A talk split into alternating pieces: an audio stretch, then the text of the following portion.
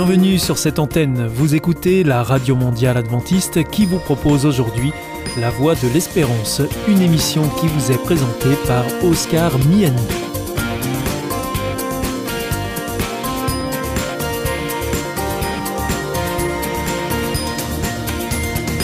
C'est avec grand plaisir que je vous retrouve sur notre antenne.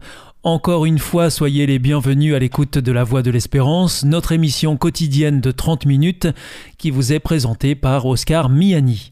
Merci de votre fidélité à ce rendez-vous. Je vous rappelle que vous pouvez nous écouter sur cette antenne ou bien en podcast ou encore avec votre téléphone. Aujourd'hui au programme Parole solidaire, un moment d'information humanitaire avec ADRA, l'agence de développement et de secours adventiste, et pour conclure cette émission, vous retrouverez un moment de témoignage avec C'est vous l'histoire.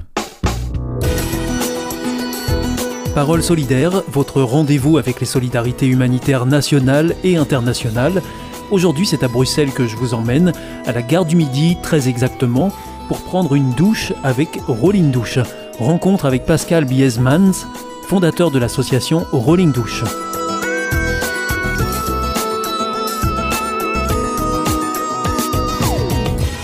Alors, Rolling Douche, euh, ce n'est pas une invention belge, c'est quelque chose qu'on a découvert sur le net à Paris.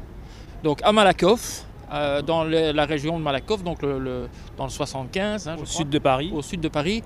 Donc il y a une association qui s'appelle Mobile Douche, qui s'appelait Mobile Douche et qui a fonctionné il y a une dizaine d'années, pendant une dizaine d'années. Je crois que maintenant ça a été repris par une autre association. Euh, et donc on a copié. Simplement, on a vu sur Internet, on a trouvé que c'était chouette. On a pris contact avec la responsable, Ranzika. Euh, je suis allé à Paris euh, faire une maraude avec elle dans son véhicule avec les sans-abri de Paris. Et puis, quand je suis revenu à Bruxelles, je me suis dit, eh ben, on va faire ça. Ça fait six ans qu'on existe. Avec le temps, ben, chaque année, on a eu le subside qui a un peu augmenté. Et finalement, j'ai pu engager deux autres travailleurs. Votre cœur d'activité, c'est de tourner avec un fourgon qui contient des douches. Euh, c'est carrément un mobilhome. Hein. Au départ, ce qu'on voulait faire, donc c'était comme Ranzika à Malakoff. Euh, donc elle, elle roulait dans, dans, Paris et elle proposait des douches, mais en roulant, on va dire. Nous, on a essayé à Bruxelles. Bruxelles, c'est la ville la plus encombrée d'Europe. Et donc c'était totalement impossible. En fait, on passait notre temps à rouler, à essayer de se garer, à se faire engueuler parce qu'on était sur le passage pour piétons, sur les rails de tram, sur le truc du vélo, etc. etc. Donc on a fait ça pendant 3-4 mois et puis on a décidé qu'on avait besoin de points de chute. Et donc depuis 2018, on a trois points de chute par, euh, par endroit, trois endroits, on va dire, qui sont des endroits stratégiques pour les personnes sans abri, les gares par exemple, gare du Midi aujourd'hui, gare centrale le mercredi, et on va aussi à la place Flaget Excel, qui est une place plutôt euh, sympathique avec une population, euh, beaucoup, beaucoup de Français justement. Mm. Donc ce sont des endroits intéressants où il y a beaucoup de sans-abri aussi. Comment ça se passe quand euh, un sans-abri euh, veut prendre une douche Vous êtes au bon endroit, il vous trouve. Comment ça se passe? Expliquez-nous. Ben, ça se passe parfois bien et parfois plus mal, non, mais je dirais. Donc les gens, savent rapidement où on est. Donc on essaye de, faire Enfin, c'est un, cadrage indispensable. Tous les lundis, on est à Flaget, tous les mercredis, on est à la gare centrale, tous les vendredis, on est ici à la gare du Midi. Les gens le savent. Et puis il y a le bouche à oreille, on aurait un nouveau sans-abri qui, débarque dans la rue, euh, il serait rapidement au courant par la bande qu'on est ici. Donc à partir de ce moment-là, donc on a des gens qui nous attendent d'ailleurs, donc on arrive, on arrive vers midi et demi, quelque chose comme ça, parfois 13 heures, ça dépend de la circulation. Et il y a déjà plein de gens qui nous attendent en fait. Alors, ce sont des habitués, on pourrait dire ça? Oui, il y a des habitués. Donc on a, on, a évalué que sur une année, on touche environ 850 personnes différentes. Heureusement, pas tous en même temps. Mais sur une année, 850 différents. Et sur les 850 différents, on va vous dire qu'on a une trentaine de personnes qu'on connaît personnellement et qui sont donc nos habitués ce qui m'intéresse, moi, il y a, l'hygiène, mais l'hygiène, c'est qu'un prétexte en fait. Ce qui compte dans cette histoire, c'est la création de lien, du lien qu'on crée avec les gens. Donc l'idée, c'est ça. À partir du moment où on a créé du lien avec les gens et qui nous font confiance et que nous, on leur fait aussi plus ou moins confiance, eh bien, on peut avoir autre chose. On peut commencer à discuter avec eux de, des problématiques qu'ils vivent et comment on pourrait, en tant que travailleur social, régler ces problématiques. Donc la douche est un prétexte, ou alors un chausse-pied, j'aime bien aussi, un chausse-pied ou un tremplin. Mais donc, c'est comme ça qu'on attire les gens et, non seulement on les attire avec la douche, mais on les attire encore plus avec le café, avec le thé, avec la soupe qu'on leur propose systématiquement. Donc on a toujours avec nous, euh, en tout cas à, midi on a tout, et puis euh, plus l'après-midi la, avance, mais parfois à 18h il, ne reste plus grand-chose, mais c'est pas grave. Donc les gens le savent. Donc on a des gens qui viennent pour la douche, il y a des gens qui viennent pour le, café ou la soupe, il y a des gens qui viennent pour bavarder, il y en a qui viennent parce qu'ils ont un logement mais ils s'ennuient chez eux et ils trouvent Caroline Douche c'est plus marrant que la TV. Donc c'est des choses que j'invente pas, hein, qu'on m'a dit. Hein. Des gens qui viennent pour les vêtements aussi, donc on a des vêtements qu'on donne. Et tous nos services sont gratuits. Vous avez combien de mobilhomes un, un, seul. Et qui contient combien de douches? Une seule douche. parce que l'objectif c'est vraiment de créer du lien avec les gens on pourrait avoir un bus et avoir 20 douches, mais ça n'a aucun intérêt parce qu'alors on serait juste, euh, on serait juste là pour redonner les douches et voilà, il n'y aurait, pas, aurait pas de lien, il n'y aurait pas de contact avec les gens. Ici, c'est euh, un contact privilégié avec les gens. Voilà. Et si on avait du temps, ce qui n'est plus vraiment le cas maintenant, mais au début de l'aventure, il était possible de prendre sa douche, puis d'aller s'asseoir à table, de boire un café, discuter avec les gens. Maintenant, c'est plus possible. On a 20 douches à donner par après-midi. Donc les gens ont malheureusement un quart d'heure pour se laver et puis ils doivent sortir et les autres attendent. C'est une réalité. Donc vous voyez quand même euh, au fil du temps, des années, euh, bah, une situation qui s'enlise et qui s'aggrave finalement. Oui, bien sûr. Bah, d'ailleurs, il y, a, de, plus, de, plus en plus de sans-abri. Donc il y a environ 5000 personnes dans les rues euh, à Bruxelles chaque jour.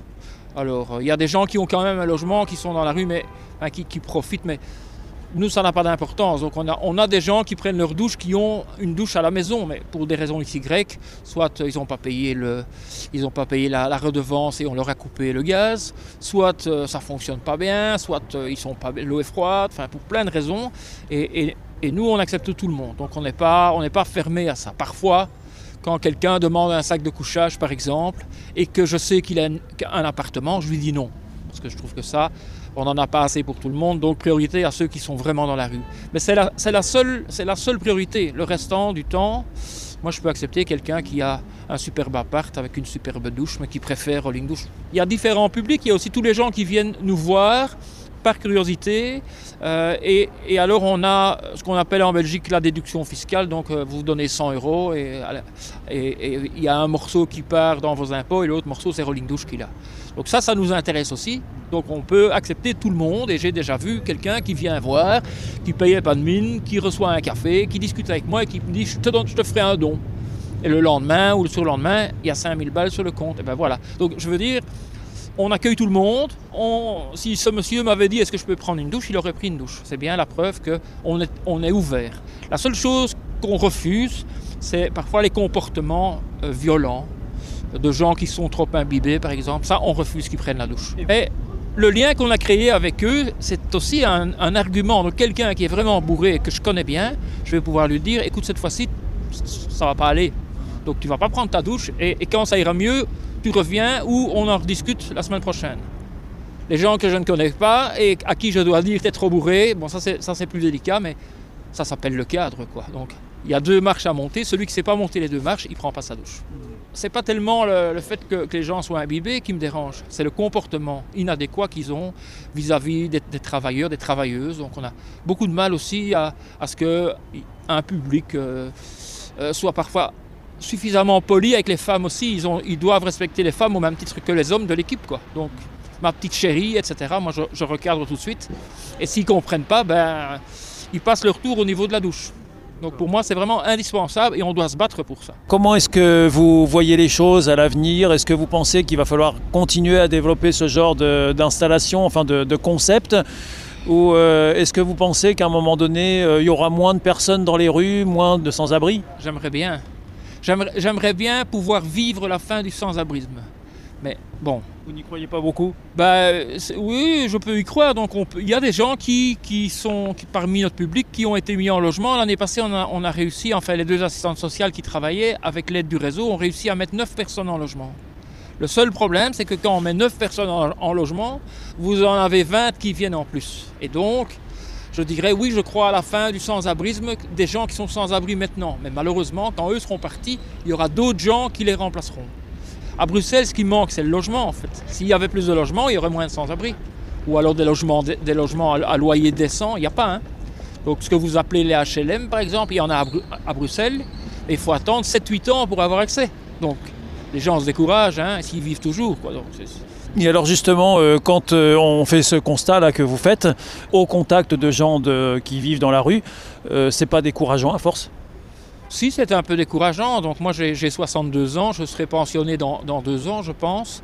Et ça fait 35 ans que je travaille avec le sans-abrisme. Et oui, c'est décourageant, mais on peut continuer à y croire parce qu'on va peut-être aider 10 personnes ou 20 personnes. Donc même si c'est un infime pourcentage, c'est toujours ça de gagner. Vous dites que c'est décourageant, mais vous ne vous êtes jamais découragé? Ouais, je me suis déjà découragé, mais je suis plus découragé, par exemple, quand je dois trouver du pognon euh, et que je dois aller interpeller un ministre ou que je dois aller interpeller un bourgmestre, donc un maire euh, dans une commune pour pouvoir avoir accès et que là on vous dit non, parce qu'à cause de vous, euh, il y a plus de sans-abri, etc. Donc ça c'est décourageant. Par contre, le contact avec les gens, c'est pas décourageant. Parce qu'il y a, il y a des, les gens qui sortent de la douche, ils sont souvent très contents et ils nous, nous remercient. Et, ça, ça c'est gratifiant. Donc c'est vrai que sur une après-midi, vous en avez 20 qui prennent la douche, mais vous en avez quand même 17 ou 18 qui sont contents. Alors c'est pour ces 17 ou 18-là que je continue à faire ce travail. Et alors ce que je voulais vous dire aussi, qui est très important ici, c'est que grâce à Adra, grâce à Bulle, c'est un espèce de petit village associatif ici. Et ça, c'est très important aussi parce qu'on se soutient mutuellement. Et si par exemple il y a de la violence, eh ben, on peut compter sur les travailleurs des autres camionnettes en fait. Et ça, c'est très intéressant. C'était Parole solidaire, un rendez-vous avec les solidarités humanitaires.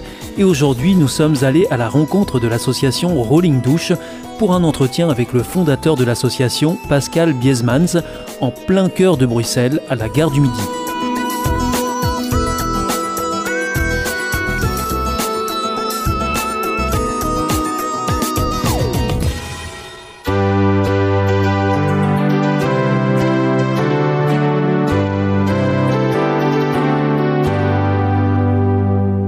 Is Adventist World Radio. The Voice of Hope. Hier ist Adventist World Radio, die Stimme der Hoffnung. Questa è la radio mondiale adventista. La voce della speranza.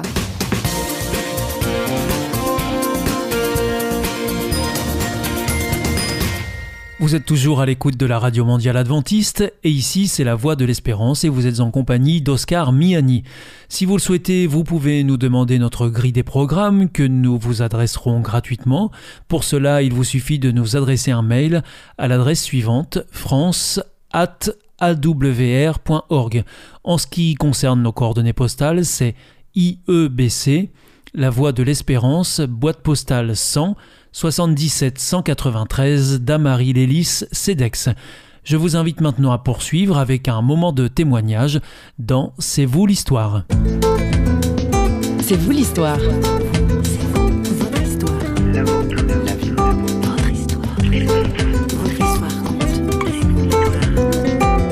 Le silence, c'est à la fois ce à quoi on aspire et en même temps, c'est redoutable.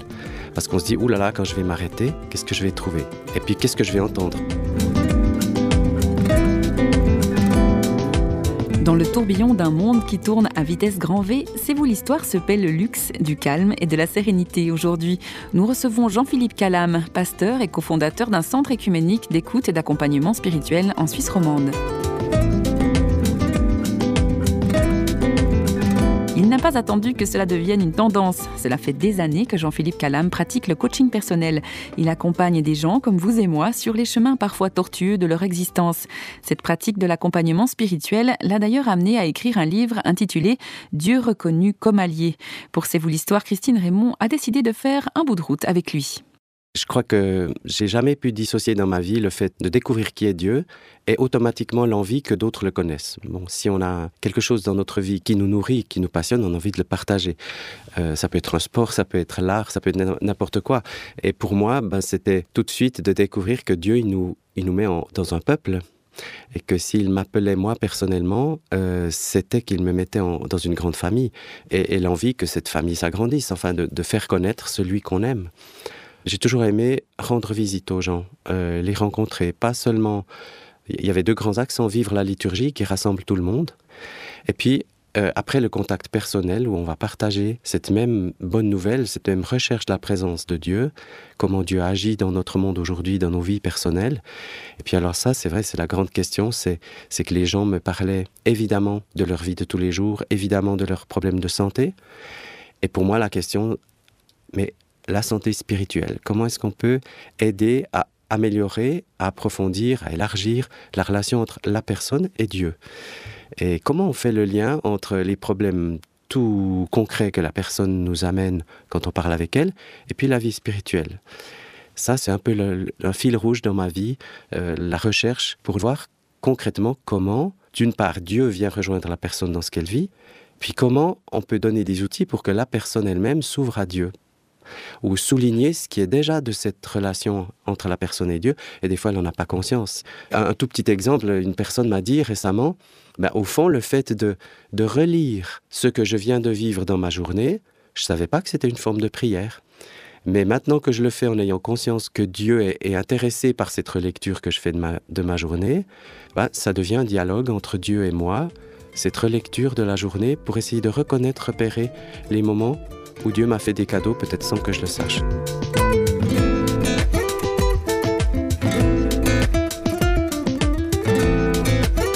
Jean-Philippe Calam, on peut dire qu'il se dégage de vous une, une certaine euh, sérénité. Est-ce que vous avez toujours été un homme serein? Est-ce que vous avez été un petit garçon serein? Alors j'étais à la fois très joyeux, un peu espiègle. Il a fallu me... Oui, je pense qu'il y a un moment où on, où on m'a mis un petit peu des, des barrières parce qu'une spontanéité qui avait besoin de, d'être cadré hein, à un certain moment. À l'adolescence, j'ai beaucoup apprécié un enseignant qui se présentait de façon très très posée. C'est lui qui nous enseignait à écrire, c'est lui qui nous enseignait à lire, c'est lui qui, qui était en même temps un homme très lui-même très en lien avec Dieu, quoique absolument discret à ce sujet. Et je sais qu'il m'a influencé au point que, euh, pensant à lui, il y avait des moments où, à l'adolescence, euh, je me retenais de courir pour marcher un peu comme lui. Voilà, donc il y a un côté très spontané qui chez moi qui a besoin de, rire aussi, j'aime beaucoup l'humour et tout. Puis il y a une recherche ben, effectivement de ce qui est plus profond, de ce qui est qu'est-ce qui accompagne nos vies comme un fleuve souterrain euh, qui fait l'unité entre les choses, entre les étapes. Il y a un peu ce double aspect.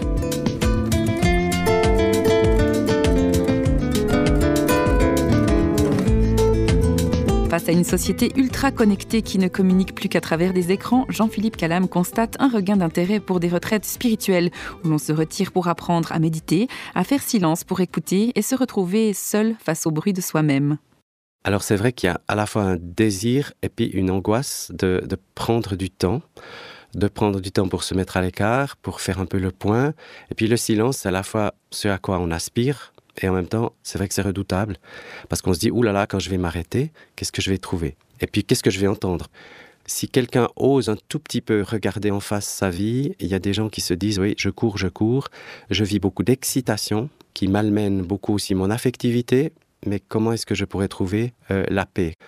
Bon, il y, a, toutes ces recherches hein, à travers euh, les techniques de détente, Et même euh, au niveau médical, on se rend compte que des personnes qui prennent un temps pour se poser, se calmer, c'est important pour l'équilibre de la personne et puis pour ce qu'elle va donner ensuite.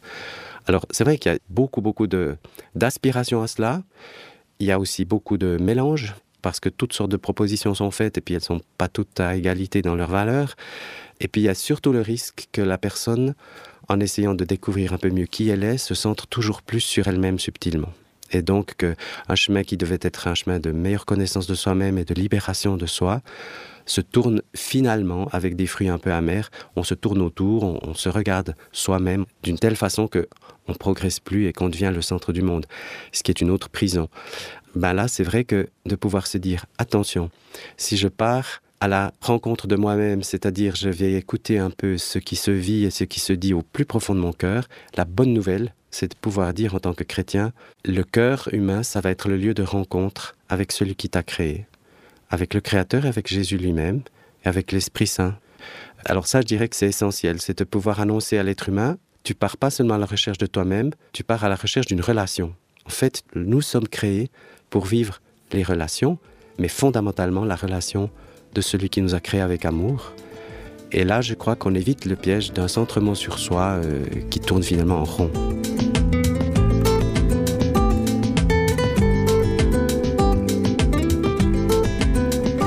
Vous entendez beaucoup, vous accompagnez beaucoup de gens qui ont vécu de grandes blessures intérieures.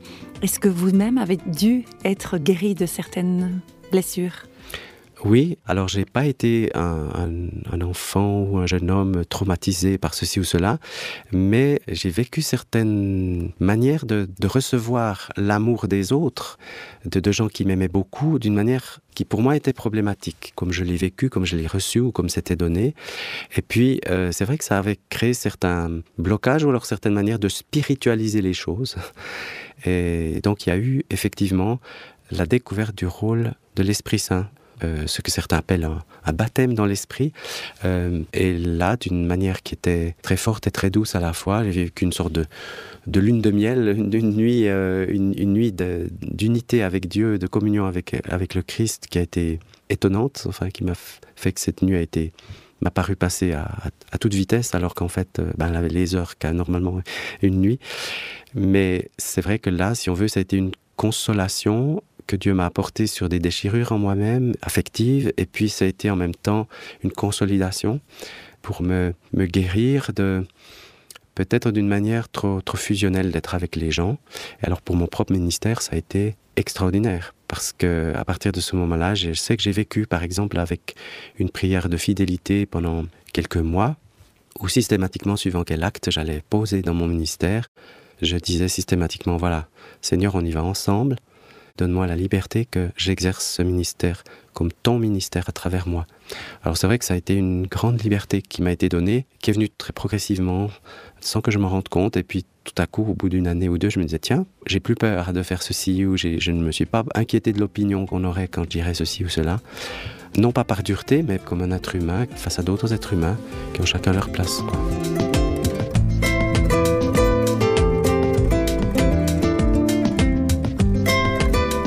Les effets thérapeutiques de la relation avec Dieu, Jean-Philippe Calam en constate les fruits pour d'autres personnes que lui-même. Dans sa pratique de l'accompagnement spirituel, les exemples ne manquent pas. Ben, J'aimerais peut-être donner cet exemple d'une personne féminine que j'ai accompagnée et qui, à cause d'une grande absence de manifestation d'amour de la part de ses parents quand elle était enfant, a beaucoup souffert. Elle sait que ses parents l'aimaient, mais ils étaient eux-mêmes bloqués, incapables de lui montrer par des gestes ou par euh, des paroles gentilles quoi, euh, qu'ils l'aimaient. Et le souvenir qu'elle avait, c'est que ce qui lui faisait du bien, c'était d'approcher les animaux, aller voir les chevaux, aller voir les, chats, les chiens, etc. Bon, à l'âge adulte, elle était encore très très bloquée par ces manques d'affection parce qu'elle avait fait comme une carapace autour d'elle pour ne plus sentir l'absence d'affection. Toute proximité ou début de proximité lui faisait extrêmement peur. Et un jour, euh, elle a vécu un temps de prière avec euh, l'histoire de de Zachée qui monte sur les branches basses d'un arbre pour voir Jésus qui passe. Et puis elle s'est dit, comme elle était assez sportive, je vais appliquer ça. Elle s'est dit, je vais vivre cet évangile. Alors pour aller méditer, elle a pris sa Bible, elle est montée sur une, elle a trouvé un arbre à l'écart, elle est montée sur son arbre, et puis là, elle a commencé à lire l'histoire. Et puis elle en arrive gentiment à au moment où Zachée, avec la foule, s'approche du pied de l'arbre. Puis il y aura ce moment où Jésus va lever le, les yeux vers Zachée. Puis là, elle se dit, mais comment le Seigneur, pour m'apprivoiser, pourrait faire pour me montrer aujourd'hui qu'il me regarde? Elle a attendu un moment, et puis voilà que d'un buisson est sorti un petit chat. Il était au pied de l'arbre, et il l'a regardé longuement. Puis après, il a fait deux, trois petits tours et il est reparti. Et elle, elle est redescendue de l'arbre avec les larmes dans les yeux parce qu'elle s'est dit, le Seigneur m'apprivoise. Le Seigneur m'a montré qu'il tient à moi, et elle disait, c'est vraiment de lui et pas seulement un hasard parce que elle se souvenait bien que c'était par les animaux que, étant enfant, elle, survivait en fait. Et à partir de là, elle a pu dire à Jésus, je sais que si tu te rends plus présent à moi, ça va pas être la catastrophe pour moi, tu vas y aller avec délicatesse. Donc à partir de ce moment-là, elle a pu dire, Seigneur, viens me rendre visite. Si tu me visites comme ça, délicatement, je suis d'accord. Alors évidemment, de l'extérieur, on peut dire euh, pur hasard, etc. Mais je crois que c'est parlant. Cette personne, on a vu les fruits que ça a porté dans sa vie. Elle a pu reprendre euh, plein d'initiatives, plein de choses de créativité qu'elle avait. Pour rappel, le titre de son livre Dieu reconnu comme allié est paru aux éditions du Jubilé. Quant à nous, on se retrouve bientôt pour un nouveau C'est vous l'histoire. À très bientôt.